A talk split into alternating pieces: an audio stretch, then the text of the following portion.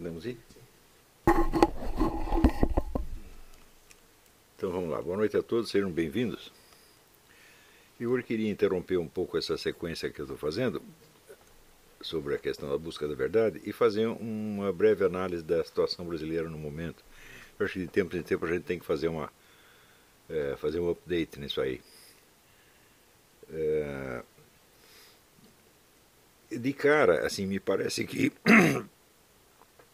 o, o, principal problema no momento é a desproporção entre as gigantescas operações que se, se movem no terreno internacional, a partir de ou governo de superpotências ou de organismos internacionais, e a capacidade que o Brasil tem de reagir inteligentemente ou criativamente a esse desafio. Quando você vê que, por exemplo, 80% das nossas leis vêm prontas da ONU, e que, de certo modo, o programa do PT e o do PSDB também não são senão traslados de, de instruções da ONU, é, e que no mes ao mesmo tempo onde o Brasil enfrenta a pior crise da sua história, aparece o ex-presidente americano Bill Clinton dizendo que não há crise nenhuma, que o Brasil está indo ótimo, que vai se recuperar e que tudo será divino maravilhoso, é, você vê que um dos fatores que asseguram a permanência no poder de um governo que tem o apoio de, apenas 1% da população é o respaldo internacional. E você vê que até hoje, se não fosse pela minha própria influência, não haveria nenhum livro no Brasil sobre essa questão da nova ordem mundial. Fui eu que forcei editoras brasileiras a começar a soltar isso para dar para o povo assim, um mínimo de informação. Olha, o que tem uns camaradas lá na ONU planejando o seu futuro, tá certo? E vocês não estão nem sabendo o que eles estão fazendo. E quando vocês perceberem, o futuro que eles inventaram já está aí, tá certo? Então, vamos dizer, a, a, a desproporção entre a complexidade amplitude dos planos, por um lado, tá certo? e a escassez de recursos intelectuais, eu não digo para reagir contra isso, mas pelo menos para compreender o que está se passando, este é o primeiro passo de tudo. Quer dizer, não adianta você focar muito na questão de PT ou Dilma, porque o problema não é esse. O problema é, como é que diz, é muito mais amplo do que isso aí. E a situação é muito mais complexa. Eu acho que sem um, um estudo desse fenômeno do globalismo como um todo, nunca vamos entender o que está acontecendo no Brasil, o que está acontecendo na Venezuela, o que está acontecendo na Bolívia. Absolutamente nada, porque nós somos o terceiro mundo, nós somos a periferia, tá certo? E o Brasil, tradicionalmente, ele não é um, sujeito da sua história, ele é um eco do que é decidido no exterior. Quer dizer, o, Brasil é o rabo do cachorro, o rabo nunca vai abanar o cachorro, não tem a menor dúvida. Sempre foi assim. E o foco dessa dependência não é econômico, mas em hipótese alguma. Tá o foco é puramente cultural e intelectual. Quer dizer, você tem uma, uma pequena. É, elite intelectual que está cada vez mais incapacitada para compreender o que está acontecendo. Então é muito fácil você é, enganar o povo. Né? Então, esta, por exemplo, esta tremenda penetração da China nos negócios do Brasil, a China está comprando tudo no Brasil, o pessoal não está acompanhando. Tá certo?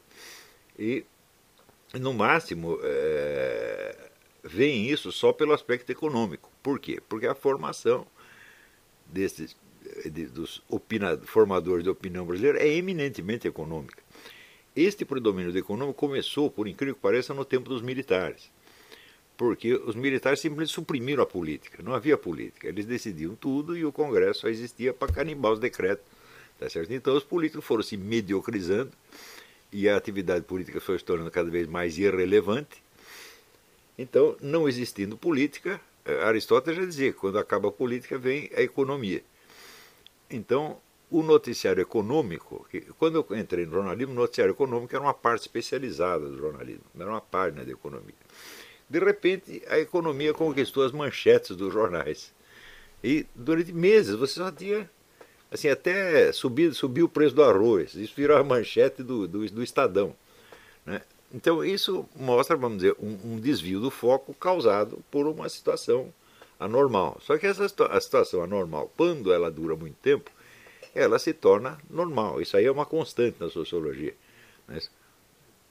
Quer dizer, a capacidade humana de perceber a anormalidade é limitada. Né? Então, Isso quer dizer que quando a situação anormal se prolonga, a, a sensibilidade do povo para a, a normalidade diminui também. Você acaba se acostumando com tudo, tá certo? Então, mas isso, isso por si é um outro tema que nós poderíamos é, é, estudar no outro dia. Por quê? Este limite da capacidade, limitação da capacidade humana de perceber a normalidade é um elemento fundamental em engenharia social. Quer dizer, quando você quer impor uma nova situação que é anormal, é só você manter durante algum tempo e ela deixa de ser normal, você se acostuma com ela. Até o vocabulário tem que, tem que mudar, não é isso? Então, isso quer dizer que, eh, em geral, a população ela só percebe a normalidade seguinte, a nova. Tá certo? As velhas, passou de 10 anos, acabou. Aquilo já está é, estabelecido. E um fator que nós sempre temos que levar em conta é o seguinte: faça para vocês mesmo a seguinte pergunta. Quem, hoje em dia, dá instrução ao povo sobre o que é certo, o que é errado, o que é permitido, o que é proibido, o que é conveniente, o que é inconveniente, quem são os maus, quem são os bons, quem são os heróis, quem são os vilões, o que, que é, é, é, boa educação, o que, que é falta de educação, o que, que você deve vestir, o que, que você deve comer, o que, que você pode falar, o que, que você não pode falar. Quem instrui a população sobre isso? São jornalistas. É exclusivamente a mídia. Quer dizer, a mídia desempenha a função que outrora foi desempenhada pela igreja. Ela é educadora da população e, na verdade, é a única educadora. Por quê? Porque os padrões dela são automaticamente imitados na é, educação nas escolas. As, a mente dos professores é formada também pelos jornalistas. Né? Eu, eu sou, de certo modo, testemunha ocular, auditiva e quase táctil disso, porque eu trabalhei nas duas revistas da Fundação Vitor Chivita, editor Abril, que forjaram a cabeça do professorado brasileiro. Uma revista se chamava Escola, depois com o nome de Nova Escola, e outra chamava Sala de Aula. Uma dirigida a professores primários e outra a professores eh, secundários. E foi por esta revista, e quase que exclusivamente por ela, que penetraram nomes como Emília Ferreiro, Freinet, esse pessoal todo desconstrucionismo. Esse trabalho levou 20 anos, não foi uma coisa do dia para a noite. Então,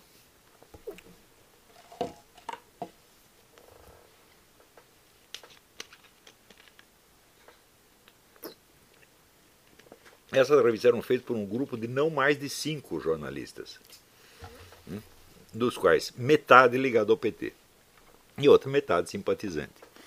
Tá certo? E outra metade que aos poucos estava tentando entender o que acontecia, entre os quais eu.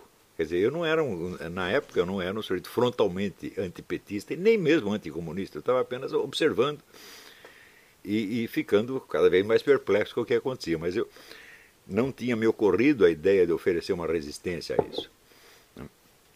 É...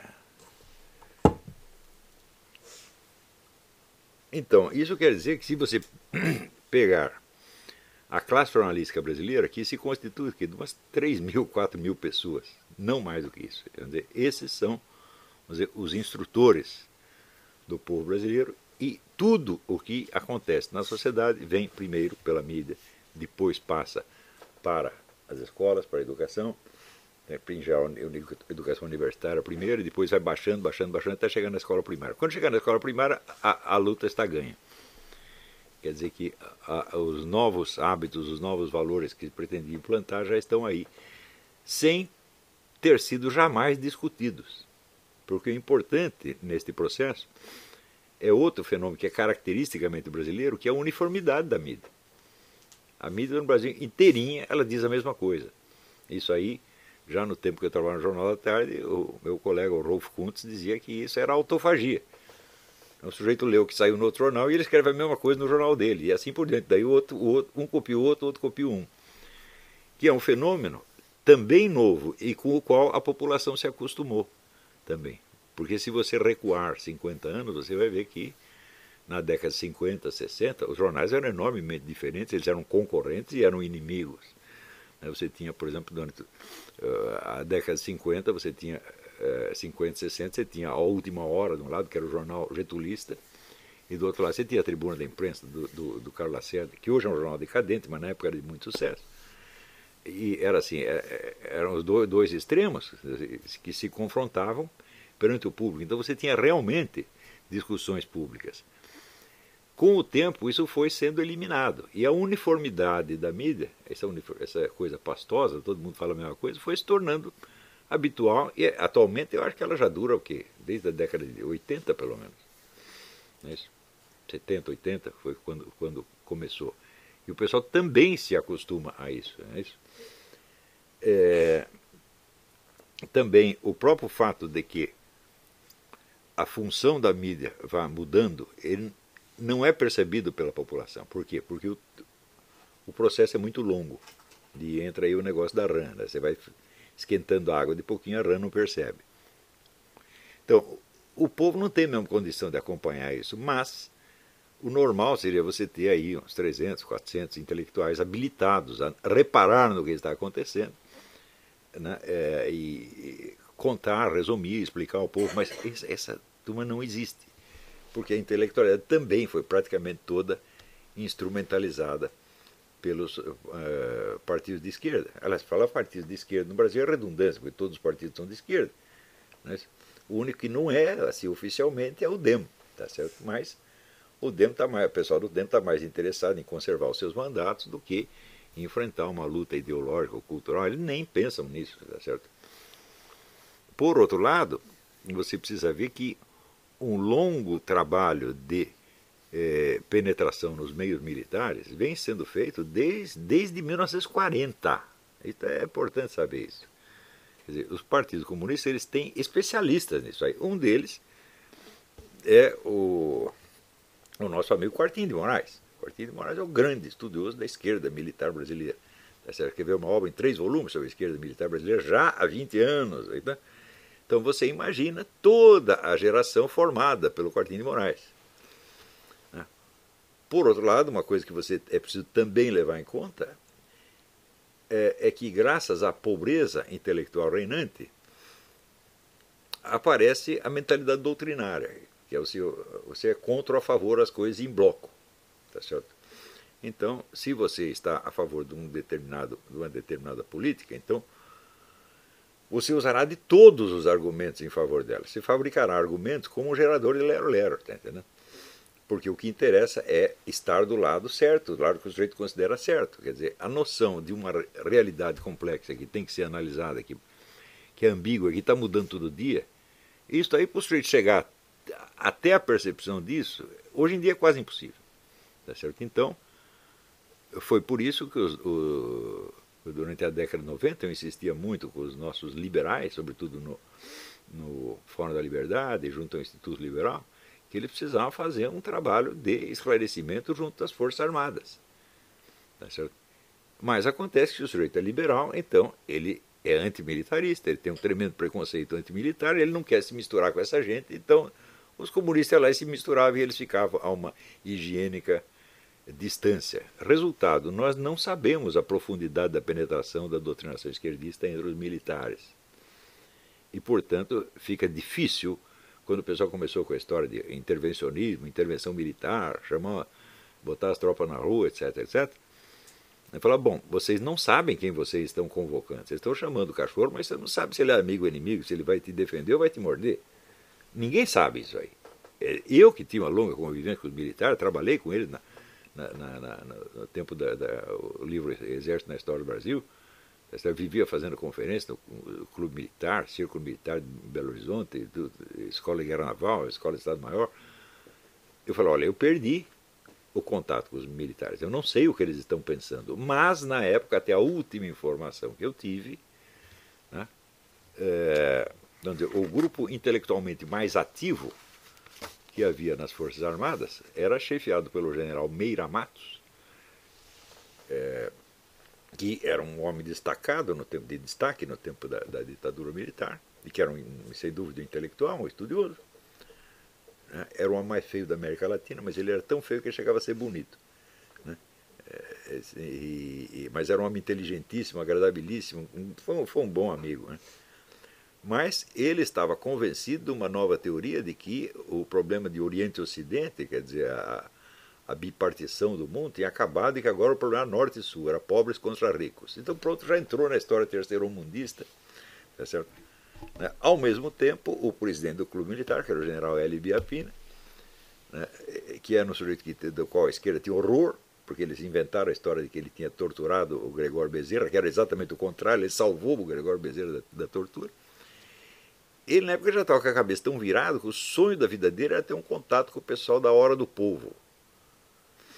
Havia um grupo também de, de oficiais chamado SEBRE, Centro Brasileiro de Estudos Estratégicos, um treco assim, que era aquele nacionalismo esquerdista. O nacionalismo brasileiro é muito estranho. Ele, ele é, é um nacionalismo que tem nada a ver com os valores, sobretudo com os valores culturais da nação. Ele tem a ver com os recursos materiais. O negócio do petróleo é nosso, né? Então, aquele senso de propriedade do território predomina sobre aquilo que se considera um nacionalismo em qualquer outro lugar, quer dizer, um nacionalismo como um culto das tradições da pátria. O que, são essas tradições? É a memória de feitos, grandes feitos realizados em comum. Né? Uma batalha, a construção de uma catedral, a conquista do território, né? É, grandes, grandes projetos econômicos ou educacionais, tudo isso vai formando a memória daqueles feitos em comum e dá o senso da identidade nacional. Né? O nacionalismo brasileiro não tem isso. Ao contrário, né? em geral, o, os heróis nacionais são desprezados, o passado é desprezado, não, ninguém liga para isso, ninguém quer nem saber, tá certo? E, mas, por outro lado, existem duas coisas. Primeiro, o senso de propriedade territorial e o famoso medo da cobiça internacional, né? que foi inventado negócio pelo presidente Bernardes, a cobiça internacional. Né? Eles querem tomar o que, o que é nosso. Né? Então, esse permanente medo do território ser invadido né, pelas grandes potências, sobretudo dos Estados Unidos, que nunca, nunca, nunca houve, eu não digo que não houve um projeto, não houve a ideia. A ideia do projeto nunca passou por nenhum oficial americano. Eles simplesmente ignoram isso. Isso é, é totalmente absurdo. Isso aí, né? Então, quando você pensa em não invadir nem Cuba, vão invadir o Brasil. Quer dizer, quem invadiu Cuba foram os cubanos. Né? O governo tinha prometido, Kennedy tinha prometido uma ajuda. Quando eles chegaram lá na Baía dos Porcos, o governo avisou: ah, não vai ter apoio aéreo, não vai ter apoio nenhum, vocês se virem, isso é morram. Isto, olha, isto foi o máximo da interferência americana no continente latino-americano, o máximo. Né? Para vocês verem que dizer, a, a famosa presença dos Estados Unidos no Brasil, que é né, é, objeto de um livro desse historiador, agora até esqueci, Moniz Bandeira, tá certo? ela é, sobretudo, um mito. Eu já contei para vocês que em 1964, o pessoal da KGB, querendo espalhar a história da intervenção americana, da, da, o golpe começou em Washington, não conseguiu encontrar um único agente da CIA lotado no Brasil. Agora pergunto como é possível um país agir no outro sem você ter um agente lotado lá, que não tem um pode ter um agente que viaja de vez em quando vai lá, mas você não tem um agente no local. Eu falei, então a ação é absolutamente, é materialmente impossível. Né? Então, como eles não acharam ninguém da CIA, então inventaram uma carta do, do, do, do diretor do FBI para um cara do FBI que estava aqui por, por, coincidência. E espalharam isso para todos os jornais, todo mundo acreditou e até hoje o mito se, se repete. Né? E é, quando se toca nesse assunto, aparecem então milhões de provas da intervenção americana. Uma das, que o americano planejaram o golpe. Uma, uma das provas é a seguinte: os americanos deram dinheiro para organizações de direita, o IBAD, Instituto Brasileiro de Ação Democrática, só que a ação democrática era ação parlamentar. Eu digo, mas se eles estavam fomentando uma ação parlamentar, por que, que eles iam fazer né, um golpe militar se é para fechar o Congresso? Quer dizer, eles estavam dando uma davam de fato alguma força para a direita brasileira na forma de dinheiro, mas não para um golpe militar, e sim para a propaganda eh, normal no, no, na política local. Aparecem outras provas monumentais, como aquela do aquele telefonema do embaixador Lincoln Gordon ao presidente Johnson, no dia 31 de março, dizendo: presidente, os tanques estão na rua, o que, que nós vamos fazer? Daí o Johnson responde: faça alguma coisa.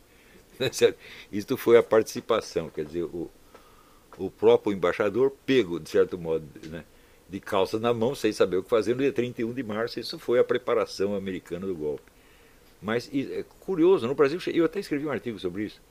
Quer dizer, aquilo que prova que os americanos não participaram da elaboração do golpe, embora tivessem alguma informação de que aquilo acontecia, é, é usado como prova de que foram os americanos que planejaram o golpe. Quer dizer, quando chega neste ponto, então, é, ou os caras estão nos fazendo de palhaço, eles, são, eles mesmos são palhaços.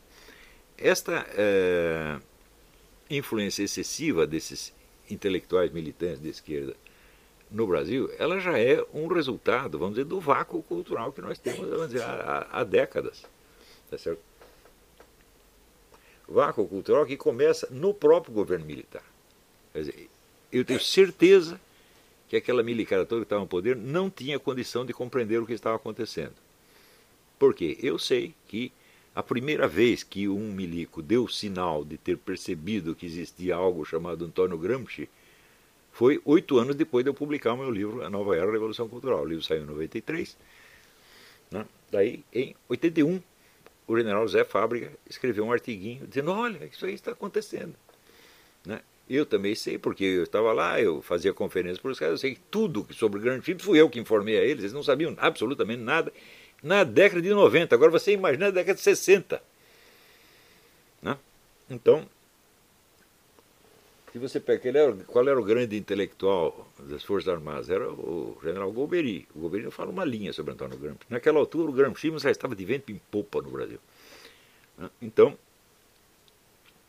também também precisa ver isso. Se existe um preconceito antimilitar da parte de intelectuais de direita no Brasil, conservadores, porque são todos liberais, tudo, na escola austríaca, são todos economicistas, etc. existe um preconceito anticivil da parte dos militares. Os militares sempre se acharam muito superiores aos civis, não confiavam em ninguém, e naturalmente, tudo o que não estava nos informes do seu serviço secreto não existia. Então, também se fecharam dentro de uma redoma para. Então, tudo política de avestruz. Eu não quero saber o que o outro está fazendo, né? mas eu tenho alguma opinião a respeito. Então, tudo isso aí mostra um estado de teratologia intelectual como nunca se viu no mundo. Isso não é de agora, isto vem da década de 60 no Brasil, o Brasil na época ainda tinha literatura, tinha bons intelectuais, só que eles estavam todos bem velhinhos. Né? E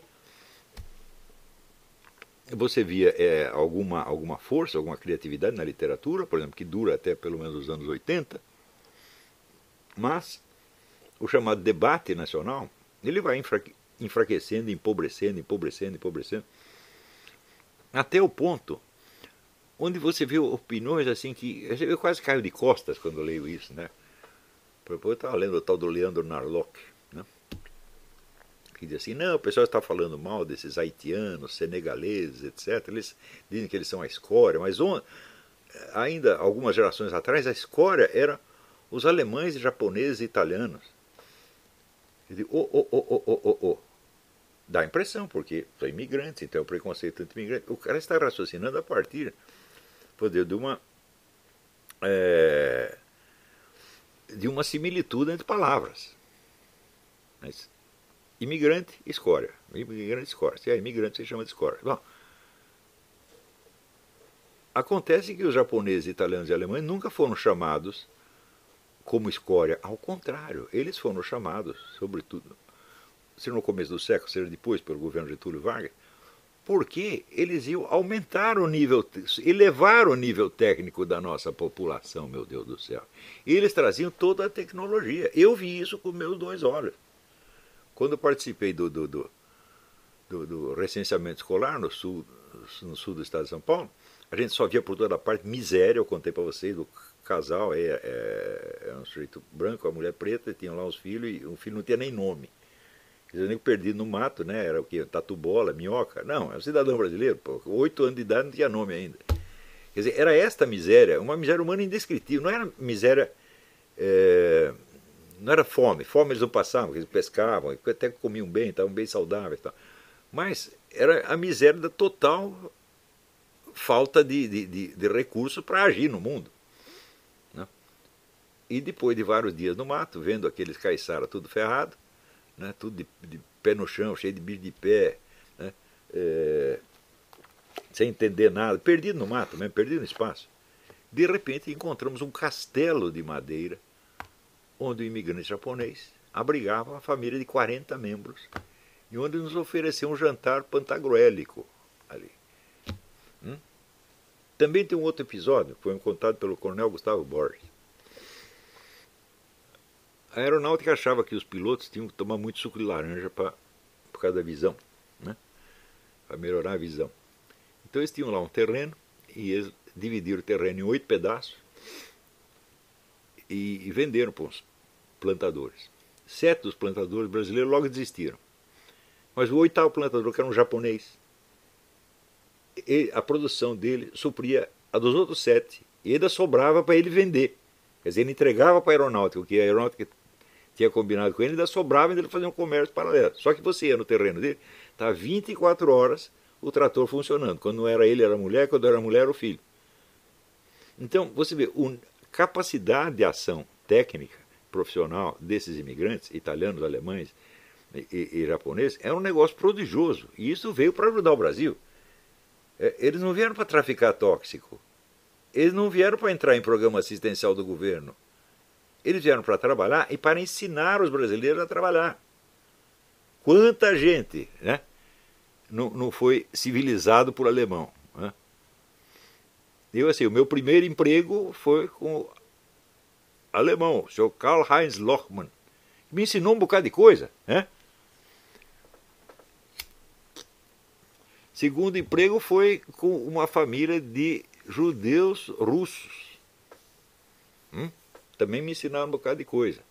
Então, esta gente, ah, russo, judeu, alemão, japonês, veio para civilizar o Brasil.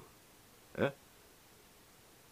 Não veio para ficar se arrastando na rua cheio de cocaína na cabeça, tá certo? para cometer crime e entrar nos projetos assistenciais do governo. Então, o paralelo que o sujeito faz é inteiramente verbal. Enquanto paralelo verbal parece que está certo. Se o sujeito é imigrante, você chama de escória. Então hoje são os haitianos, senegaleses, ontem era o japonês, o italiano. Digo, mas como é possível o nego escrever sobre uma coisa da qual ele ignora tudo? Tudo, tudo, tudo, tudo, tudo. É o Narloch, é, é, é imigrante também. Né? De onde é Narloch? Né? Esse é alemão, é. é. Então, olha, você veja aqui, eh, na, no, nas obras do Oswaldo de Andrade tem uma cena, acho que é do Marco Zero, né, que está lá numa escola de interior, né, então tá aqueles caipira, aqueles capial, aqueles filhos dos capial, né, tudo, tudo magrinho, passando mal, e um dia um deles desmaia, né, e daí desmaia de fome, né, e daí tem um coleguinha japonês, fala assim, japonês trajeranche, eu digo, olha, é isso aí, o Brasil era isso aí, você está entendendo? Quer dizer, o japonês, o alemão, o judeu, então, era elite. E eles foram, a, imigração foi aberta a eles para isto, né? para que eles fizessem o bem à, à terra onde estavam. E fizeram um bem extraordinário. Você vê, o que, que é o nosso agronegócio hoje, que é o que sustenta o país? São filhos honestos de imigrantes alemão e italiano que estavam no sul e daí tinha essa zona na, na, no, no, centro do país, que foi inicialmente do MST, o MST não conseguiu fazer nada, estragou tudo, daí decidiu vender. E os caras então do sul compraram, foram para lá e criaram uma economia próspera. Ainda é o Brasil se beneficiando dos imigrantes. Agora, esse pessoal que vem do Haiti, do Senegal, eles sabem o quê? É? Alguns talvez saibam duas ou três suras do Corão, tá certo? E sabe fumar maconha, é, vender crack, talvez isso ele sabe. Então, o paralelo é absolutamente falso. Mas, eu digo das pessoas que leem a coluna do Narlock, quantas sabem disso? Quando você vê um idiota como Narlock, precisa do Olavo de Carvalho para contestá-lo, é porque a coisa está muito ruim, pô. Quando deveria ter caído lá 3 mil cartas dando cala a boca burro. É? Todo, quem sabe um pouco de história do país no século XX sabe que essa analogia é totalmente falsa, é demagógica. E sabe quando a Locke não sabe também, quer dizer, ele acredita mesmo nisso. Porque é o um mecanismo histérico. Quando o sujeito consegue combinar palavras e fazer uma frase, o fato dele ter conseguido fazer a frase o convence de que a frase é verdadeira. Isso é um dos mecanismos mais típicos da histeria. Eu acredito naquilo que eu consigo dizer. Se eu conseguir dizer, quer dizer, conseguir dizer já é um esforço monumental. A hora que conseguiu dizer, só pode ser verdade. Quer dizer, é o efeito vamos dizer, do persuasivo é, da mera estrutura gramatical. Né? Quer dizer, com o pensamento das pessoas é assim, ele é fluido, e, o pré-verbal, na hora que consegue ter expressão verbal, é uma vitória tremenda. Né? E é quase como uma revelação divina. Né? Então, é neste estágio que nós estamos. Eu asseguro para vocês que pelo menos 80% das opiniões que eu leio em jornal são feitas assim. O sujeito combina umas palavras e ele acha, ah, ficou legal, deve ser verdade. Né? Um característico exemplo é o tal do seu Mauro Iazzi. Eu publiquei um artigo sobre Mauro Iazzi, dizendo que ele, ele chama de metáfora, aquela poesia do Bertolt Brecht, do operário que diz para o burguês, não, já que você é um homem bom, nós vamos fuzilar você com uma boa bala, fazer um buraco com uma boa pá e enterrar você na boa terra. Né? E ele diz, não, mas isso foi apenas uma metáfora. Diz, mas isso não é uma metáfora. Metáfora é quando você uma coisa significa outra totalmente diferente. Mas, é, no caso, o proletário e o burguês que estão ali conversando, eles não representam coisas diferentes, eles representam a sua própria classe. O proletário representa o proletariado e o burguês representa a burguesia. Isto não é uma metáfora, isso é uma metonímia, porque é a parte que representa o todo. Você desfazendo a, a confusão de metáfora e metonímia, fica claríssimo que o sentido da afirmação do Mauriás é um apelo ao genocídio, não ao homicídio. Ele está se mencionando um homicídio que, ampliando do, do, proletário para o proletariado e do burguês para a burguesia, o homicídio vira o quê? Genocídio. Então ele está pregando o extermínio total da burguesia. Não é possível ter outro sentido. Mas ele mesmo, né, ele se confunde meio espontaneamente, meio de propósito, dizendo que é uma metáfora. Ou seja, ele dar o nome de metáfora dá a impressão de que o pessoal exagerou ao interpretar aquilo como apelo ao genocídio. Na verdade, é uma coisa muito mais inocente. É outra coisa, mas qual coisa? A coisa é que o proletariado tem que matar a burguesia. Então isso é genocídio, não há outra. Não é possível haver outro sentido. Só que em seguida vem a UFRJ oficialmente dando apoio ao Mauriase. Portanto, não é só ele que não sabe a diferença de metáfora e metonímia, é a UFRJ inteira. Só que a diferença de metáfora e metonímia não é uma questão de pura nomenclatura gramatical. Porque eles podem ligar isso. Ah, mas não tem importância, chamou de metáfora, de metonímia, dá na de, de, de elipse, de hipérbole, pode chamar do que quiser. Você tem que entender o sentido que ele disse. Né? Então, pode dar a impressão que é isso, mas o fato é que Desfeita a confusão entre metáfora e metonímia, o sentido do que ele diz se revela ser este e não outro. É impossível que seja outro. Né? É, e porém, porém, mais adiante, no, eh, o Mauriás publica um artigo onde ele se defende. Né? É, dizendo, não, eles me interpretaram muito mal, estão, eu, foi apenas uma metáfora.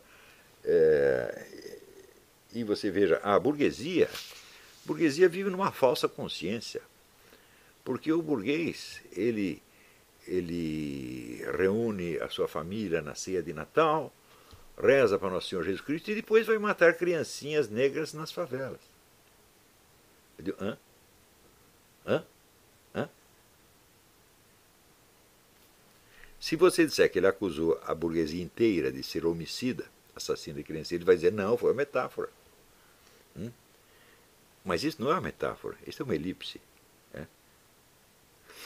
Ele está vendo assim, por um lado você tem o burguês lá jantando com a sua família, que ele associa, sei lá porquê, ao cristianismo, quando na verdade eu não creio que a classe empresarial brasileira seja notadamente cristã. Né? De fato, não é. Né? Mas ele associa isso com depois alguma cena de violência nas favelas. Né? Também eu não sei que, que esteja aí a. Nem a mesma polícia, nem a mesma PM sair matando criancinhas nas escolas, nas favelas. Né? Mas vamos supor que matasse uma criancinha. Né? Eu não acredito que um garoto de 16, 17 anos que trafica droga possa ser chamado de criancinha, mas também aí já é uma hipérbole. Né? É, mas qual é a elipse?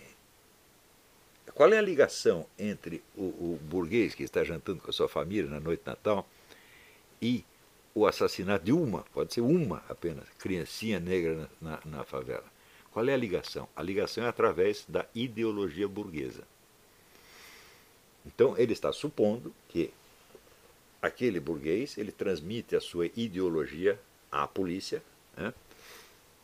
Seria o caso de você perguntar, mas quando você viu algum capitalista reunir policiais para ele fazer uma pregação? Nunca acontece, nunca.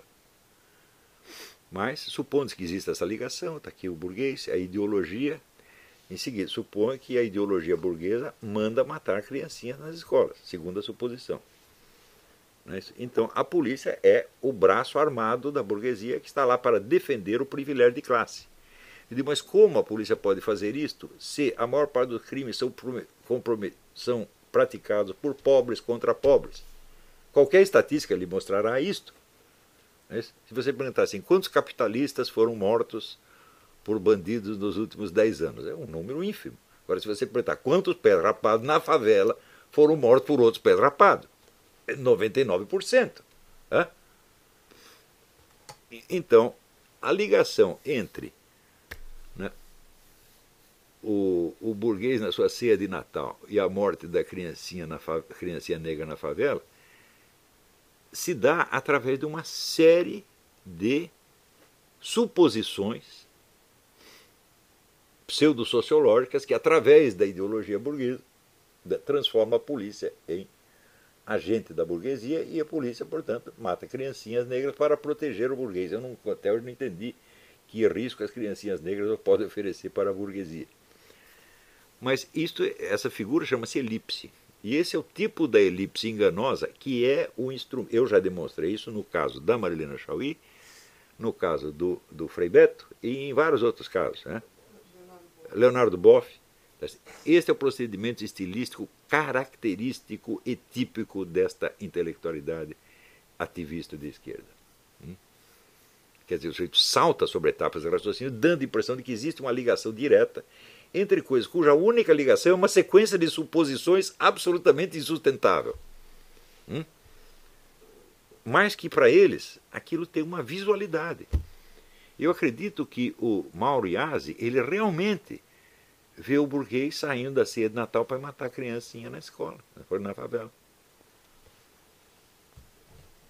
Quer dizer, mas. Gente, o que é isso?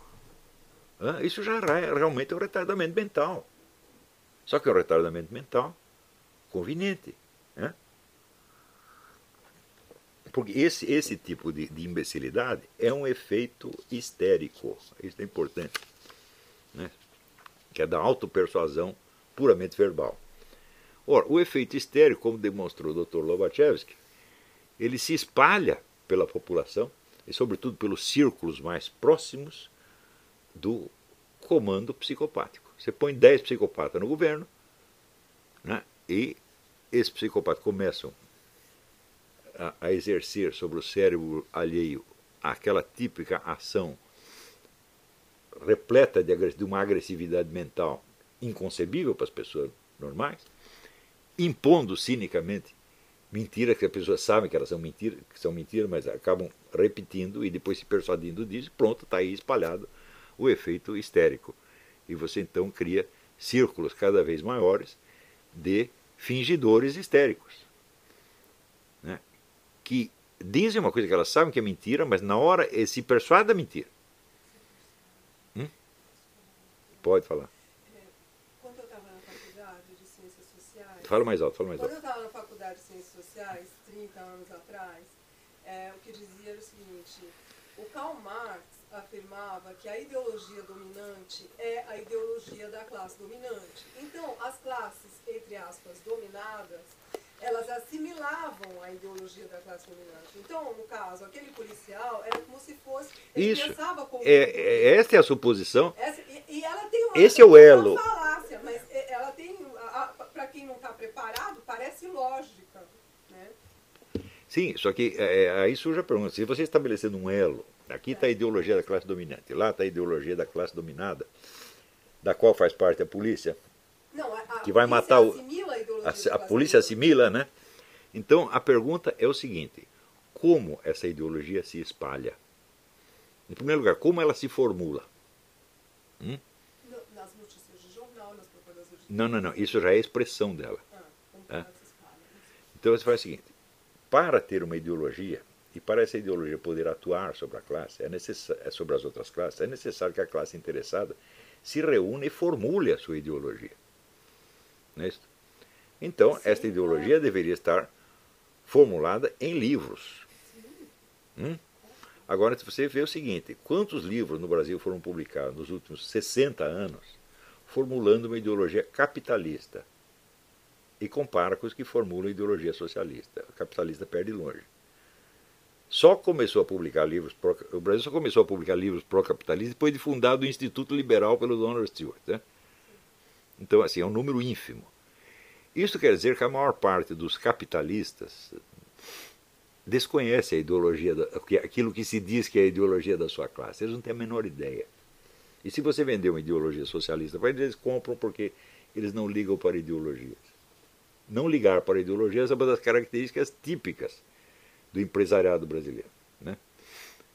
Então, segundo, como essa ideologia, ideologia se transmite aos agentes que vão reproduzi-la? Quando você viu um capitalista reunir jornalistas para dizer, olha, o que vocês têm que escrever é até de acordo com esta ideologia, assim, assim, assim, assim, assim. Isto nunca aconteceu. E por nunca ter acontecido, é que 99% da classe jornalística é gente de esquerda. Isto quer se, se você perguntar assim, quantas vezes, por exemplo, baixou da, na redação o Otávio Frias Oliveira, Otávio Frias pai, para dizer para eles, vocês têm que fazer propaganda do capitalismo. Nunca ele fez isso. né? E ninguém fez. Então isso quer dizer que a ideologia burguesa, aparentemente, ela se expande por vias telepáticas. Porque ninguém a defende, ninguém a ensina, tá certo? E ela aparece misteriosamente sendo repassada ao povo através de jornais e programas de televisão feitas 100% por comunistas. Quer dizer, em que mundo esse pessoal está? É um mundo do fingimento histérico, evidentemente. Né? Você veja, chega aquele ponto absurdo que o pessoal lê o Pierre Bourdieu e diz as universidades são a máquina de reprodução da ideologia capitalista. Mas são eles mesmos, os comunistas, que dominam a universidade. Então, que é isso? Vocês estão ensinando ideologia capitalista para os meninos em vez de ensinar o que o partido mandou? Esse é materialmente impossível. Mais ainda, eu vi uma, isso já faz tempo, uns 10 anos, uma pesquisa da Fundação Getúlio Vargas que dizia que dos nossos universitários apenas 2% pretendiam ser empresários. Os outros todos queriam emprego. Eu disse, mas que raio de classe dominante é essa? Que não tem patrão, só tem empregado. É? Então, você veja que o que está sendo repetido há décadas é um discurso histérico. É um discurso de fingimento histérico. O que permite que essas pessoas, todas envolvidas nisso, como Mauriase, o próprio Lula, então, acreditem em coisas que são obviamente falsas, mas nas quais eles precisam acreditar. Então, eles são o exemplo máximo de falsa consciência. O burguês mais iludido do Brasil é, sabe, por exemplo, que um governo que tem apoio de 1% não representa o povo. Qualquer um sabe. Mas o Lula não sabe. É? Porque o povo, para ele, é só o povo honorário. Quem que é o povo honorário? Aquele povo que ele subsidia. São os militantes subsidiados. Isso é o povo, está de camisinha vermelha. É, é o turma da mortadela, isso para ele é o povo. Mas só que ele acredita nisso mesmo. Ele não está mentindo, ele está fingindo. Isso é diferente. É? Mentira é uma coisa assim, eu vou enganar esse desgraçado, fazer ele acreditar numa coisa que eu sei que é falsa. Isso é mentira. O fingimento é quando você praticamente treina dentro do espelho e se persuade daquilo para quê? Para a sua performance ter alguma verossimilhança. É um efeito Stanislavski, tá entendendo? E o que nós lemos no Brasil, assim, o número de mentiras mesmo é muito pequeno. O fingimento é 99%. É? Então, vocês veem o tamanho da, da, crise cognitiva que tem isso aí. Não vou chamar de crise intelectual, porque intelectual dá a impressão que eu estou me referindo às profissões intelectuais. Não, eu estou me referindo ao conhecimento disponível, ao conjunto das informações disponíveis, à capacidade de absorvê-las e de reagir a elas de algum modo. Isto é uma crise cognitiva. Isto é um país onde o pessoal só sabe do que está acontecendo através da internet. Não é através de escola, não é através de mídia? Não é através de debates no parlamento, não é através de pronunciamentos oficiais, ou seja, da internet para cima só reina o silêncio. Você vê o fenômeno do Foro de São Paulo. 16 anos o pessoal negando a existência de uma organização política que já existiu no continente. Tem gente que ainda nega. Tem esse analfabeto, esse Marco Antônio Villa, ainda diz, não, isso aí não é nada. Mas não é nada porque não prestou atenção. Né? Então,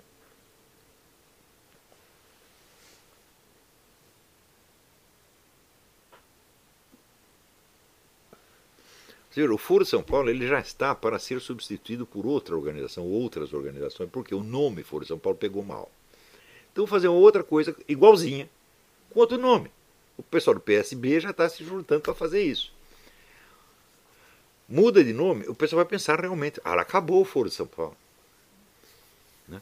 Assim como, né, você vê, a KGB, quantas vezes a KGB mudou de nome? Umas 20.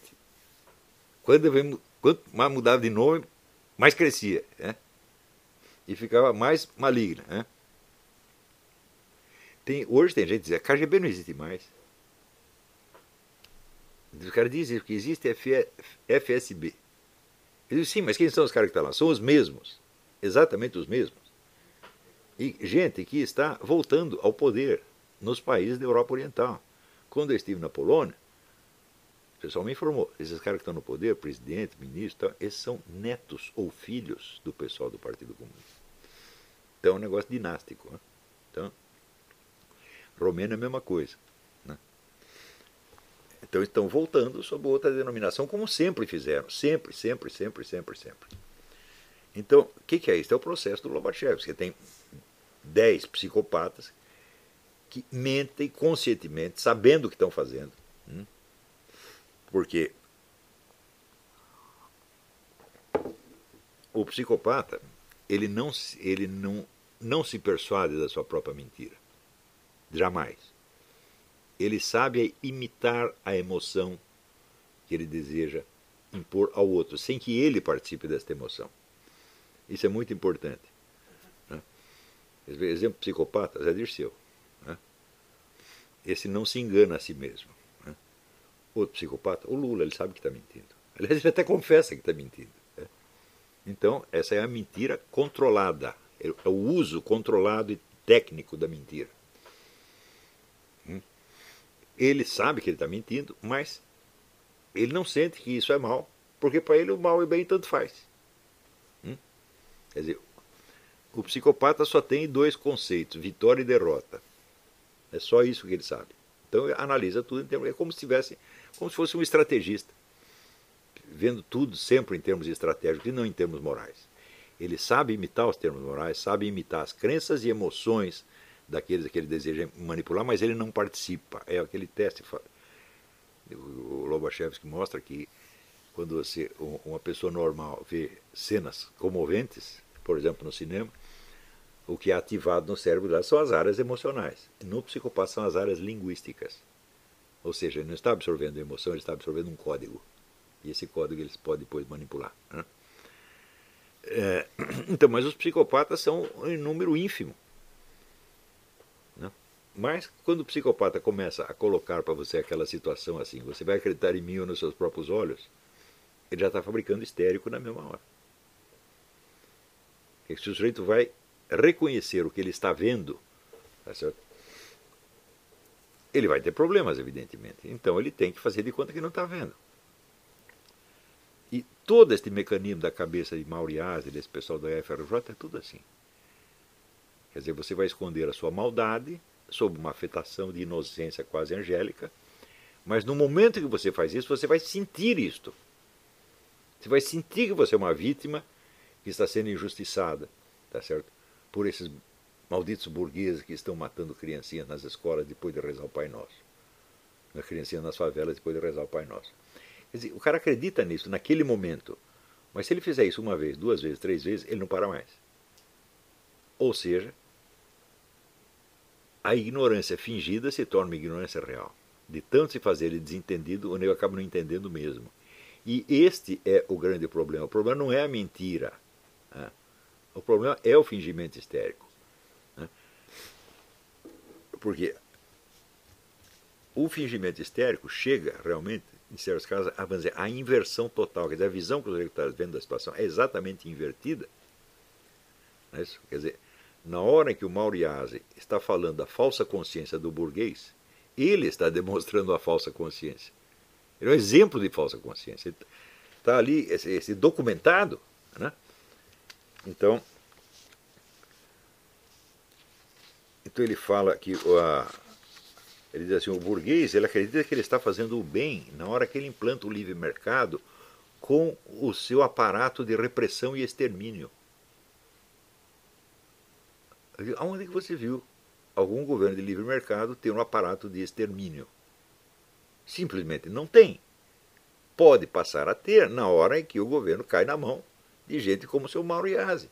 O Obama. Obama está construindo aqui um aparato militar para controlar a população como nunca existiu na história americana. Ele está fazendo isso. Você vai dizer isso é o capitalismo que está fazendo isso? Também tem esse, esse truque de você atribuir aos outros as suas próprias ações. Quando eu comentei aquele famoso livro negro do capitalismo, eles faziam isso. Saiu o livro negro do comunismo, provando que eles tinham matado pelo menos 100 milhões de pessoas, e imediatamente reagiram, não, temos que produzir uma coisa para pelo menos nivelar. Então, somava, somava, somava, somava, não chegava nem a 3 milhões. É isso? Então eles fizeram o seguinte: atribuíram ao capitalismo todas as vítimas da Primeira e da Segunda Guerra, todas as vítimas da, da, da, Revolução Espanhola, dos dois lados. Então, é claro, se você atribui aos capitalistas os crimes dos comunistas, eles ficam iguais. Né? Claro que os caras que fazem isso, alguns são psicopatas mesmo, são mentirosos sim, mas a maioria não é. A maioria é fingidor histérico. E a hora que o fingimento histérico se torna, vamos dizer, o estilo predominante de escrita, meu Deus do céu, nada mais é possível entender. Nada mais. Nada, nada, nada, nada, nada. Hum? Então, mesmo as melhores pessoas com as melhores intenções na cabeça delas, não vão acertar o dedo na ferida jamais. Por exemplo, eu considero todo esse pessoal que fazia propaganda da intervenção militar, sem saber o que os militares estavam pensando, porque eu mesmo não sei. Olha, vocês estão aí criando um, um, monstro, mas você não sabe se o monstro é a seu favor ou contra, ninguém sabe. É Os últimos indícios são que ele dá contra. O pior deles é este, né, é do, esse caso da a Venezuela ameaça invadir o Brasil e no dia seguinte ao nosso exército ensinando táticas de guerra na selva para o exército venezuelano. Ou seja, você está dando armas para quem ameaçou atacar o seu país. Né? Então, isso é claro que é um crime de alta traição, só que acontece o seguinte: as leis brasileiras não definem crime de auto-traição. E daí baseado, daí aparece o jurista dizer, né, é, nula pena, nulo crime sine lege. Não há pena se não há a lei anterior que o defina. Tá certo? Então, é o raciocínio jurídico que é doutrinário. É? É especialista. Os caras vão dizer isso. Então, Bom, acontece o seguinte: o fato de não haver uma definição de traição nas leis não quer dizer que a traição não aconteça. Não é isso? Embora ela não seja enquadrável juridicamente, mas ela é enquadrável politicamente. Quer dizer, não é porque não há uma definição jurídica de, de traição que você pode permitir que o alto comando do exército afague e, e beneficie o país está querendo nos invadir. Não estou falando que ah, temos que fazer um processo contra ele. Falo, oh, não, não, tem, não tem lei para processar o cara. Não tem, o, a traição no Brasil não é crime. E se ela não é crime, ela está juridicamente autorizada. Né? É, o que não quer dizer que politicamente ela seja inócua, inofensiva, não esteja fazendo nada. Mas a mentalidade doutrinária apelará ao raciocínio jurídico e dizer: não, não há crime algum. Portanto, não tem problema. É, metábases, metábases exalogenos, quer dizer, mudança de gênero. Está raciocinando um gênero, passa para o outro. Eu não estou falando uma traição no sentido jurídico, mas de uma traição substantiva, real. Né? Quer dizer, que é você favorecer o inimigo. O inimigo potencial, mas inimigo declarado.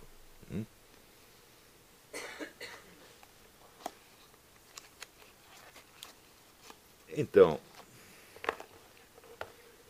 eu já comecei a ficar desconfiado quando eu vi o general Vilas Boas fazendo uma conferência sobre as ameaças externas ao Brasil. Tinha uma lista de ameaças externas e não tinha ali Foro de São Paulo. Isso é absolutamente incompreensível em, em termos racionais. Então, deve ter um motivo irracional. Qual é o motivo racional? Esconder. Tá certo? Então, quer dizer que da ocultação ou omissão passa-se à colaboração ativa. O que, que vem depois? Né? Olha, uma vez eu conheci um americano que foi no Brasil e ele foi assaltado. Depois de ser assaltado, ele foi atropelado.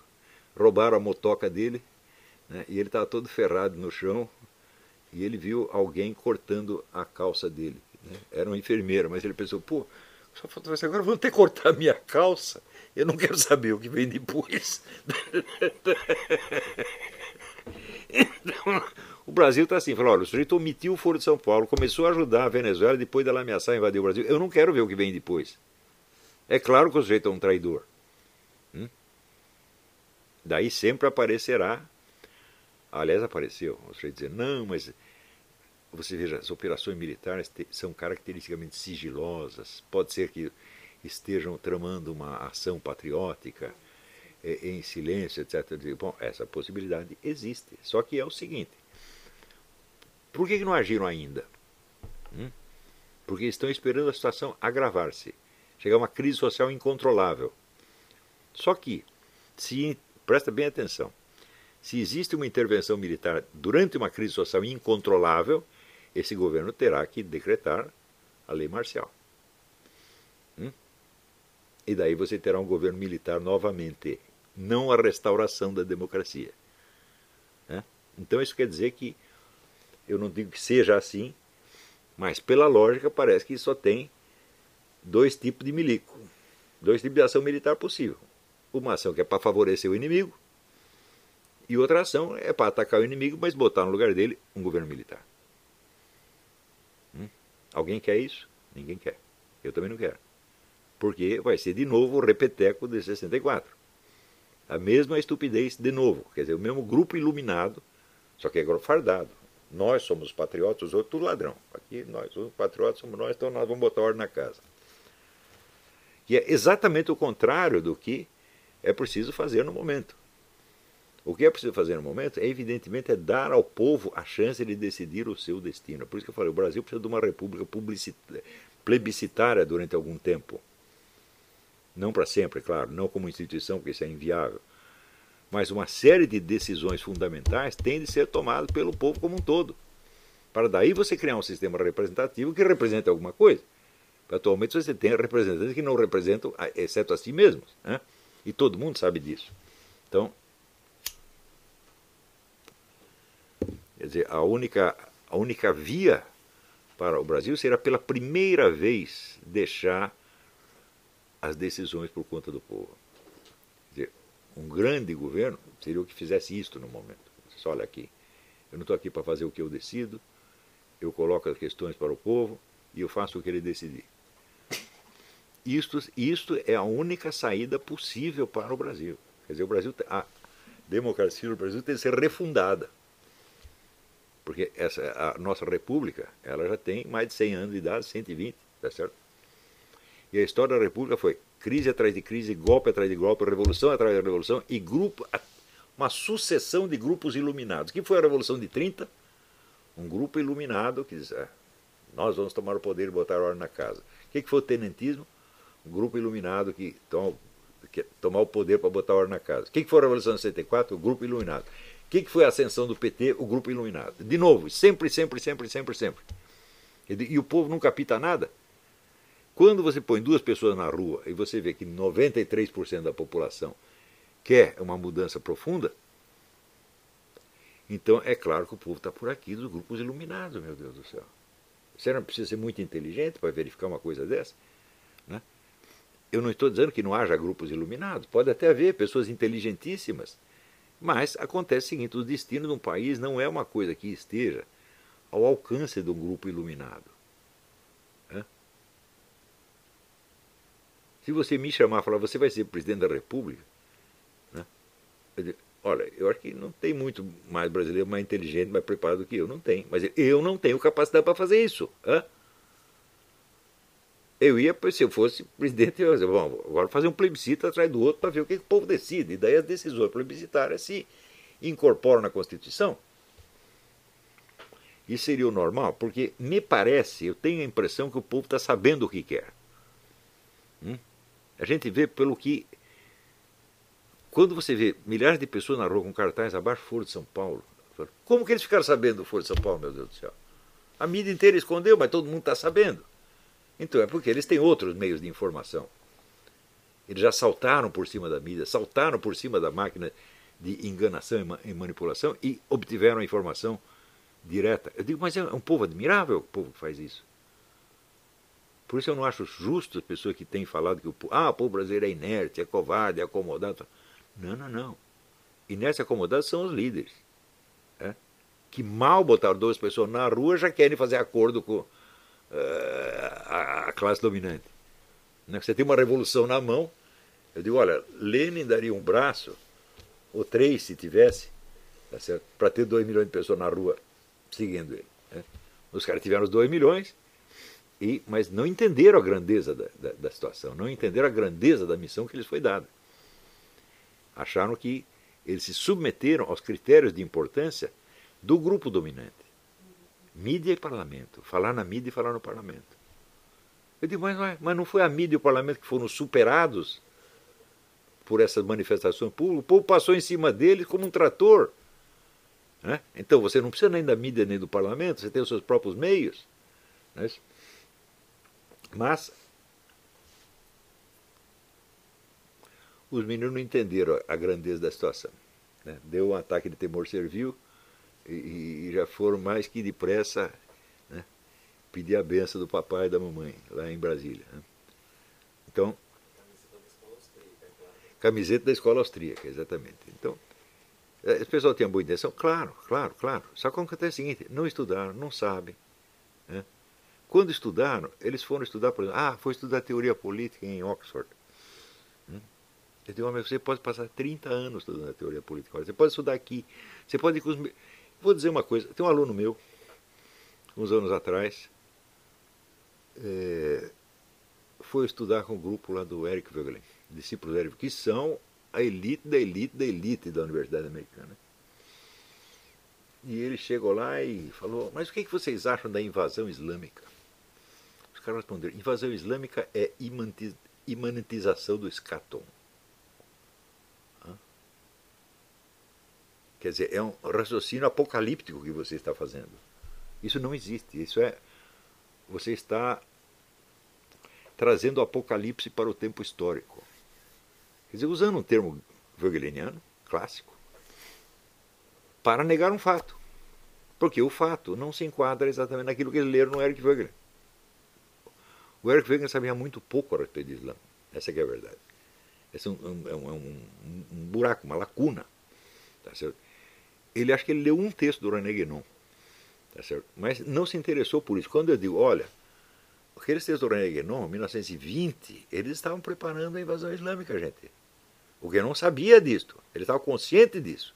Ele era um agente islâmico muito sério, tá certo?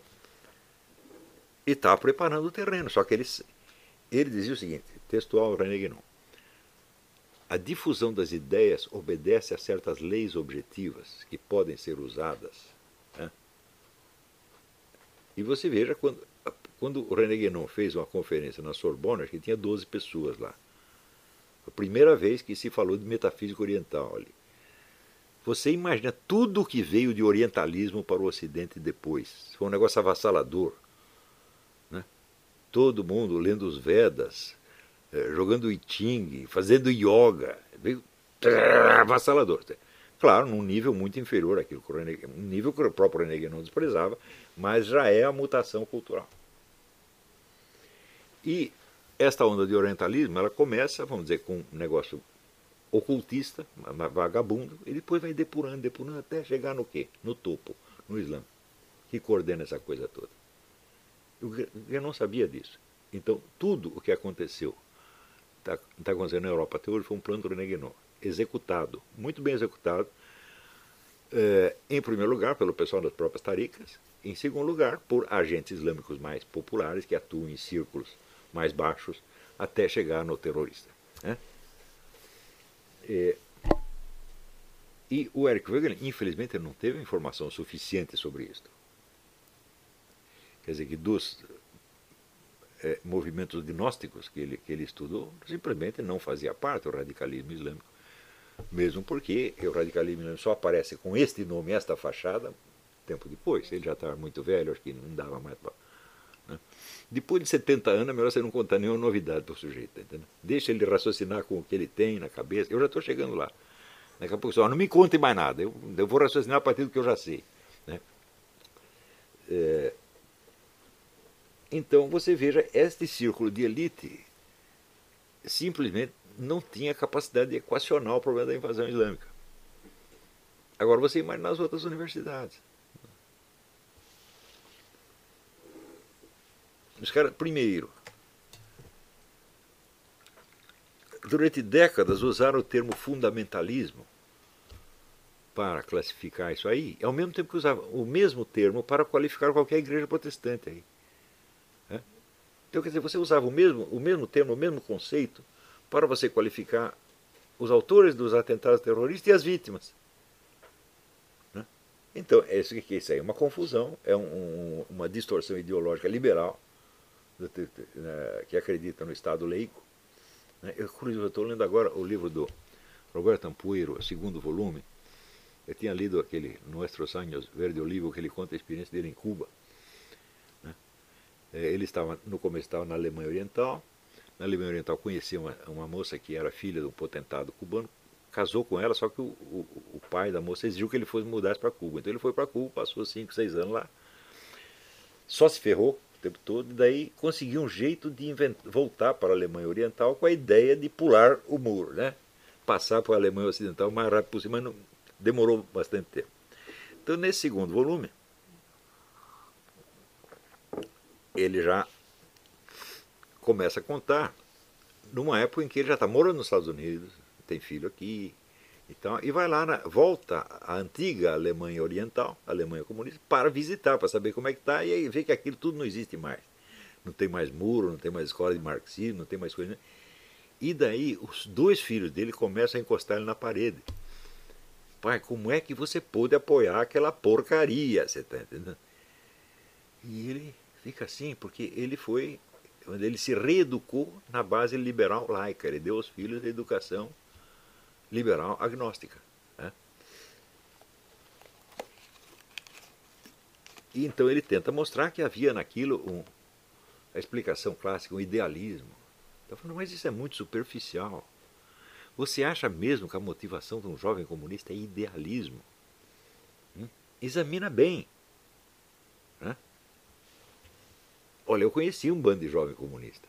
E eu passei 20 ou 30 anos pensando por que, que eles estavam metidos naquilo. Por que, que eu mesmo estava metido? Se bem que eu fiquei por pouquíssimo tempo, mas continuei examinando a cabeça de um Zé Dirceu, de um, de um Rui Falcão, principalmente esses dois que eu conheci bem. Nunca houve um pingo de idealismo na cabeça desses caras. nada, nada. O bem da humanidade, eles nunca pensaram nisso. Mas é zero. Eles tinham ódio à classe dominante. Mas não tinham nenhum amor pela classe dominada. Zero. Simplesmente não tinha esse tipo de sentimento. Não tinha esse sentimento por um cachorro. E os outros também não.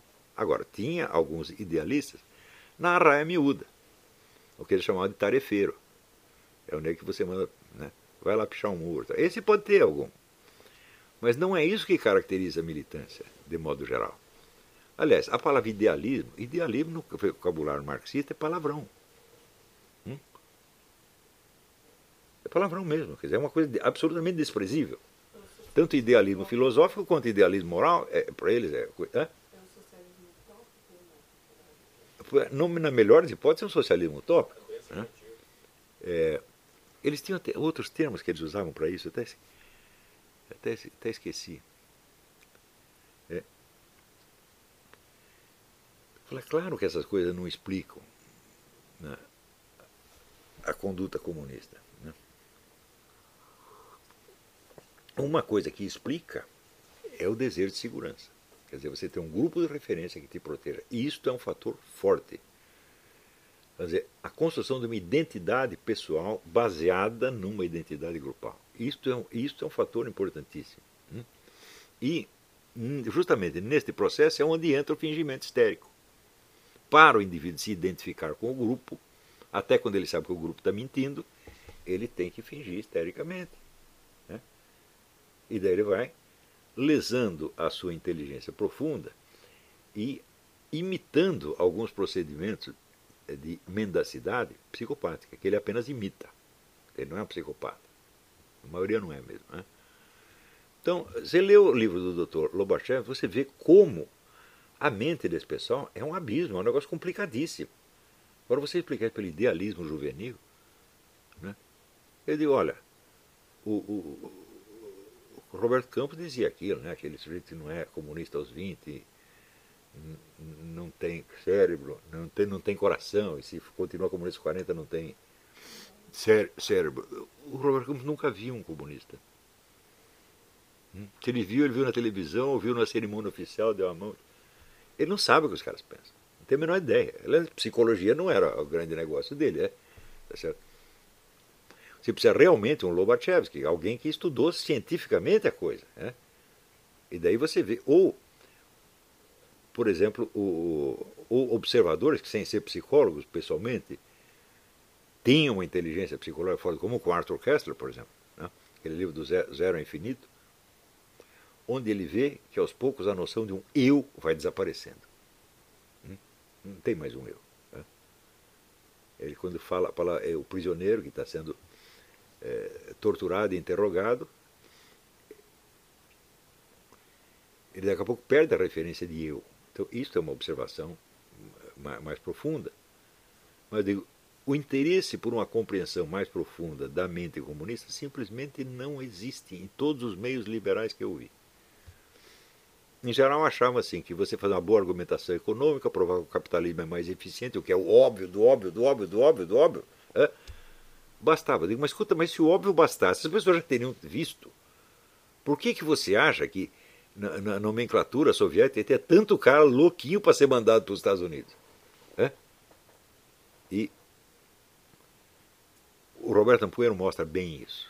Né? Todos eles ávidos de bens ocidentais, mas ao mesmo tempo fingindo desprezo. É então, como é que é isso? Quer dizer, você quer viver do bom? O próprio sogro dele, né? vivia a tripa fora, sempre né, viveu uma vida de nababo, e ao mesmo tempo falava mal do capitalismo e acreditava na revolução, etc, etc. Bom, é uma mente complexa isso aí. E ali você entra ou na psicopatia, que eu acredito que o cara fosse um psicopata mesmo, ou no fingimento histérico. Então, bom, nós somos governados por gente assim, vai fazer pelo menos 12 anos, na verdade desde o tempo do FHC, porque o FHC é igualzinho a eles, né? E ainda não tentamos compreender a mente deles mas queremos exorcizá-los. Então, daí é que surgem as fórmulas mágicas: impeachment, intervenção militar. Né? Quando eu estou falando há anos, só que só tem uma solução: resistência popular durante muitos anos. Né? Isso vai dar um trabalho miserável. Né? É a única coisa realista, no meu entender. O que, que nós vamos querer? Queremos isso, queremos aquilo? Não, não pergunte isso. Pergunte o que nós podemos. Né? O que, que dá para fazer? No momento, o que dá para fazer é assim: você espalhar a desobediência civil, espalhar a resistência popular. Isso dá para fazer. Até chegar a um ponto em que a coisa fica intolerável. Hum? Onde para a economia, para a administração, para tudo. Aquela sugestão maravilhosa que o rapaz, não sei que Rodrigues deu, falou: para a estrada nada. Fica tapa a entrada e sair dos aeroportos. Nenhum político consegue chegar para Brasília. Agora a mulher foi para a Turquia. Quando ela voltar, não deixa ela descer não deixa descer do avião, meu Deus do céu. Vai lá, deita todo mundo no chão, diz, olha, só se passar em cima do nosso cadáver. Acabou. Hã? Quer dizer, você paralisa o centro decisório com isso aí. Para ministro, deputado, senador, todo mundo. Então o pessoal fala, ah, devemos invadir o Congresso. Eu falei, você vai invadir o Congresso, você vai tomar o poder? Invadir o Congresso é tomar o poder. Hã? Você tem quem você botar lá? Vocês inventaram um governo provisório para botar lá? Não, então não invada ainda. Não sei se deve invadir, mas se for para invadir, aí é a derrubada do governo. Não é isso? E a derrubada tem que se basear naquele negócio do Nietzsche, só se vence aquilo que se substitui. Tá certo? Então, comece a pensar no governo provisório, meu Deus do céu. O governo provisório para fazer o quê? Tirar os caras daí e convocar novas eleições. E tem que ser rápido, porque o país não pode ficar parado tanto tempo. Eleição ser no máximo dois meses. Né? E excluindo imediatamente todos os que pertenceu ao PT, qualquer dos partidos envolvidos no Foro São Paulo, tem que ser proibido. Você nunca mais vai ser candidato a nada. É isso. É uma série de medidas que teriam que ser tomadas imediatamente, mas se for para pensar numa mudança radical, falo, bom, tem que ter um governo provisório, não vejo como outra maneira de fazer a coisa. Não é que eu acho que deve ter um governo provisório, não. Objetivamente falando, tem que ter, não é possível não ter. Você não pode ir lá é, derrubar os caras e botar um vácuo no lugar. Né? Então, eu, eu, fiquei, eu ficava, às vezes, eu penso essas coisas e fico esperando que alguém diga. E eu só digo quando eu vejo que ninguém disse. Por exemplo, negócio de governo provisório. Eu não vi a expressão numa boca. Eu vi intervenção militar. Sim, intervenção militar para quê? O que, que os milicos vão fazer? É? Eles vão tomar o poder? Então você vai ter uma ditadura militar de novo. E a ditadura militar vai fazer a mesma sequência de bobagem que fez das outras vezes. Que, aliás, o exército brasileiro ele tem aspectos heróicos, evidentemente, mas ele tem uma folha de realizações de imbecilidade que não é brinquedo, a começar pela própria República. A nossa República foi um fracasso desde o primeiro dia. Né? Tanto que logo já veio a revolução, golpe de Estado, ditadura, pá, pá, pá, e não para mais até hoje, pô. O Brasil assim, não teve, sabe, 15 anos de democracia. Quando tem a democracia, é a democracia fingida. É a democracia sem representatividade, que é o caso brasileiro. Quer dizer, tem 80% da população é cristã conservador e você não tem um partido cristão conservador. Pronto, acabou o sistema representativo, ele é falso. Não é isso? Então, eu acho assim, você focar na coisa na, na corrupção ou até no comunismo, não está acertando bem a coisa. Nós temos que ver, em primeiro lugar, o quadro internacional. Quer dizer, essa pressão globalista que é para dissolver as nações. Esse é o famoso plano Morgenthau. É? Chegar, vamos dizer, à unificação do poder mundial através de sucessivas unificações regionais. A pátria grande é a mesma coisa que a União Europeia. É a União Europeia dos pobres, dos perrapados. Tá certo? Então, é para você diluir as soberanias nacionais e, num quadro de soberania nacional, um governo pode dizer que vai invadir o outro país e isso não ser sequer uma ofensa. Porque estamos todos juntos, junto, como é? junto e misturado, é tudo a pátria grande.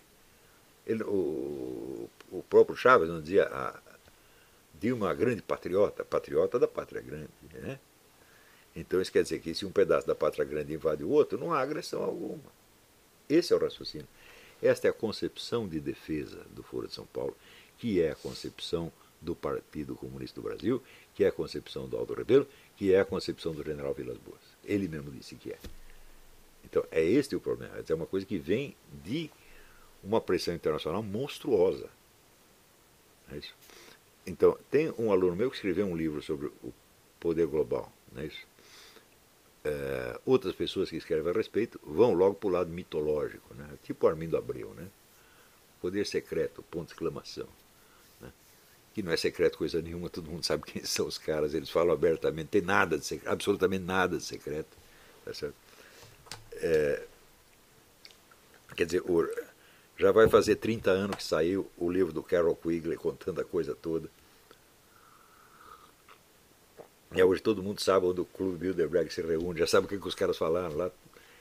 Não precisa ser secreto. Né? É a conspiração aberta de que falava o Herbert George Wells em 1930. Né? Quer dizer, é uma coisa que é uma conspiração de algum modo, mas é aberta, é discutida em público, nós vamos fazendo aos, o único segredo é que fazer aos poucos, é a tartaruga Fabiana, esse que representa as Fabianas. Vamos fazendo devagarzinho, e as pessoas vão simplesmente se acostumando. Quando passa de uma geração para outra, tudo foi esquecido. Não é isso? Então, voltamos à minha teoria do agente da história. Quem é o sujeito da história? Eu digo, bom, primeiro o que é uma ação histórica? É uma ação que se prolonga para além da duração da vida humana, de uma vida, duração média de uma vida humana. Se há o efeito da ação morre junto com o fulano, não incorporou na história, apagou. Não é isso?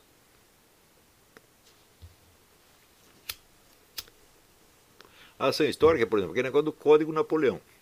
Napoleão sentou e redigiu um código civil do jeito dele. Esse código civil é imitado até hoje. Napoleão já morreu, já apodreceu, né? Mas ninguém, ninguém nem lembra mais o que ele fez, mas a ação dele está lá. Vai ser histórica melhor ainda. Moisés subiu no Monte Sinai e voltou com os dez mandamentos. Os caras estão obedecendo até hoje, meu Deus do céu, faz cinco mil anos. É? Não é brinquedo, é? Então, isso é ação histórica. Claro, nem todo mundo é um Moisés. Não chega sequer a ser um Napoleão. Mas a ação histórica tem que ser medida aí. E essa ação só é possível quando existem entidades com uma continuidade histórica mais firme e mais constante do que a daquela sociedade sobre a qual ela está agindo. É, é preciso assim, por exemplo, você vai fazer a Revolução Francesa, bom, a Revolução Francesa, ela pifou, foi o Napoleão que condensou, né, limitou e condensou. Então é a Revolução Napoleônica, na verdade. Né? É, tem que ser assim. Quando a presente geração já estiver esquecido tudo, eles vão continuar obedecendo a gente. Tem que ser assim. Senão não há ação histórica. Então quer dizer que só poucas entidades obedecem a isso. As grandes religiões obedecem, algumas sociedades iniciáticas e secretas, eh, não secretas, eh, iniciáticas, né? ou pseudo-iniciáticas, obedecem, tá certo? É, as famílias dinásticas, ou de nobres ou de milionários, obedece porque você vê o filho, o neto, o bisneto continuando a ação do pai. Então é, é a ação destes que nós temos que é, investigar. É então, no caso, se você pega o Clube Bilderberg, são famílias, não são indivíduos. Né? E as famílias estão agindo há muito tempo. Né? É, então, começar a investigar dizer, o enquadramento internacional da situação brasileira, em primeiro lugar. Porque as ações estão vindo de fora, isso é nítido. Tá certo? E, segundo lugar, o pessoal se preparar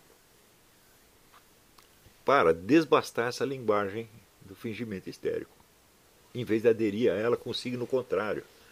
Se você está contra os comunistas, eles estão com um discurso de fingimento histórico, não adianta você fazer um fingimento histérico liberal. Não adianta, filho, só vai piorar o negócio. para você vencer o fingimento histérico, só tem um remédio. Esse remédio chama-se senso da realidade. Hum? E a realidade, ela é construída de tal modo que ela não permite definições do, doutrinais permanentes. Hum? Por exemplo, você pode seguir a doutrina da igreja. Por quê? Porque a doutrina da igreja ela é universal e abstrata. Ela não se aplica a nenhuma situação concreta, literalmente. Ela tem que ser interpretada para. Isso quer dizer que, é, por exemplo, soluções políticas, e muito menos soluções para um, um país em particular ou para uma situação em particular, não adianta você procurar na doutrina da igreja, porque não tem. Então você que sai repetindo aquela doutrina, você está de novo, é metábases exalogeno, você está mudando de, de gênero. Né? Você está falando num plano com a linguagem feita para raciocinar no outro plano. Né?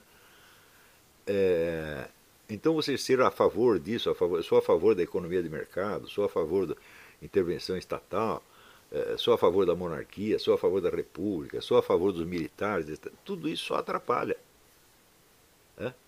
O que nós temos que fazer é o seguinte, a melhor definição política que eu já vi, quando perguntaram para o grande escritor Saul Bellow, né? o que, que você é a favor, o que, que você é contra? Ele disse, eu sou a favor de tudo que é bom e contra tudo que é ruim. Agora, o que é bom ou é ruim numa situação em particular precisa ver. Está entendendo? Então, o que, que dá para fazer, qual é o, o, o melhor que dá para fazer, ou o menos pior. E é isso que nós temos que ser a, a favor, não de soluções permanentes. Se você falar, por exemplo, você é a favor da economia de mercado? Claro que sou, mas se tiver uma guerra, meu filho, vai ter economia de guerra. Então não adianta você ver que essa conversa doutrinal de economia de mercado. Ah, vamos privatizar o exército. Ou, como dizia o Dr. Og Lehmann, falecido presidente, do, amigo meu, mas num momento de fraqueza, ele já está muito velho também, propor o fechamento das Forças Armadas. E Força Armada é organização estatal, nós somos contra tudo que é estatal, então vamos acabar com isso.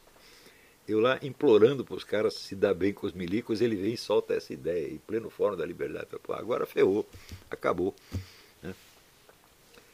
Passados 20 anos, a gente não sabe o que se passa na cabeça dos milicos. E tem uma parte deles, pelo menos, que a gente sabe que está comprometido com o Foro de São Paulo. Pode não ser a parte majoritária, mas são os caras que estão no comando. Ou seja, os comandantes das três armas afirmaram que suas concepções de defesa são as do Aldo Rebelo. Falaram, mas isso é coisa gravíssima. Ah, eles falaram da boca para fora, mas por dentro estão tramando outra coisa, esperando o momento para agir. Eu digo, se você esperar mais três dias, você vai ter a famosa crise social. E daí você vai ter que implantar lei marcial e um governo militar. E daí começa tudo de novo, meu Deus do céu. Você vê que o governo militar não conseguiu parar o avanço comunista. Ao contrário, ele favoreceu, na verdade. Hum? Sem querer, mas favoreceu. Em parte querendo. Hum? Em parte querendo. Mas um governo militar não pode parar o avanço comunista, porque o avanço comunista não acontece dentro do governo militar, acontece no povão, meu Deus do céu, acontece na sociedade. Só a sociedade pode parar o avanço comunista, é o povo. Hum? Agora, para isso é preciso que os canais de ação que foram criados pelo povo e que foram tomados pelo inimigo sejam retomados. Então o pessoal fala, você é a favor do impeachment? Eu digo, até sou, mas eu acho mais importante você tomar a UFRJ. Ou o sindicato, não sei o quê. Você vê, sindicatos caminhoneiros. Né? Ou o sindicato do ABC. Tira os comunistas de lá, meu Deus do céu. Não é tão difícil. Então, um, um sindicato, uma escola, um, uma igreja, um organismo de eu falei, é aí que. Hã? Um jornal. E por que, que vocês não fazem assim? Vamos fazer um plano de ocupação de espaço na Folha de São Paulo. Vamos tirar todos os comunistas lá de dentro. Hum? Dá para fazer. Você tem que ter primeiro quantos agentes você precisa? Um. Hum? Tem que ter um que entra lá dentro, suba um pouquinho, não precisa ser virar o chefe de tudo. E começa a cortar a cabeça. Boicota. Hum? Descobre. Sabe como é que você faz? Você pega um jeito o jornalismo brasileiro é uma instituição você superfaturar despesas de viagem. Hum? Pega o primeiro que faz isso, demite. Segundo, demite, demite. Você não vai dizer, vou demitir você porque você é comunista. Não, vou demitir você porque você é ladrão. Acaba com os caras. Hum? Faz a lista do zero de gramática, o cara começa. Não, você não tem capacidade cai fora. É assim que se faz. Não abra a boca sobre política. Você está lá para destruir o seu adversário, não para persuadi-lo. Como já dizia Lenin, Lenin ensinou isso. Né? E eu complemento a lição do Lenin dizendo o seguinte: a luta política não é uma luta de ideias, é uma luta contra pessoas, pessoas e grupos. Você tem que tirar as pessoas do lugar, tem que tirar os instrumentos de ação delas. Né? E, idealmente, também é forma do Lenin, fazer essas pessoas perderem a vontade de lutar. Se você desmoraliza o nego uma vez, duas vezes, três, dez vezes, na décima ele Não quero, não brinco mais. Isso aconteceu, pô. Aquele pessoal todo do, do imbecil coletivo, todos eles desistiram, ficaram quietinhos. Por que, que não dá para fazer a mesma coisa com essa geração dos mauriazes, que são muito mais incapazes do que os daquela época? Eu não vou escrever o segundo imbecil coletivo a respeito de gente como Mauriase, porque daí como é que eu já estou me rebaixando. Quer dizer, se eu falar da, da, da Chauí, do Leandro Conde, do Fábio Conde Comparato, do, ainda dá para falar, mas você não vou chamar eu para brigar com o Mauriase, vão? Vocês são capazes de fazer isso. Qualquer aluno de faculdade faz isso, então faça. Tá bom? Essa é mais ou menos como eu estou vendo a situação né, no momento. Não sei se ficou claro, mas espero que sim. Então vamos fazer uma pausa, daqui a pouco nós voltamos.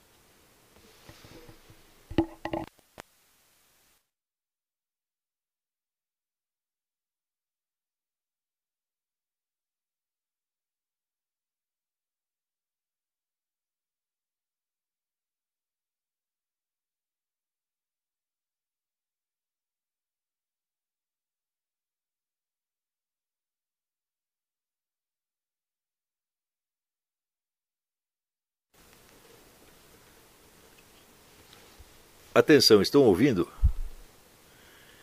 Se estão ouvindo, aí vai um aviso. Não haverá segunda parte da aula, porque acabam de me informar que no Brasil já é 11h30 da noite. Né? E o meu sadismo não chega a esse ponto. Tá certo? Então não teremos a segunda parte hoje. Voltamos a semana que vem. Muito obrigado.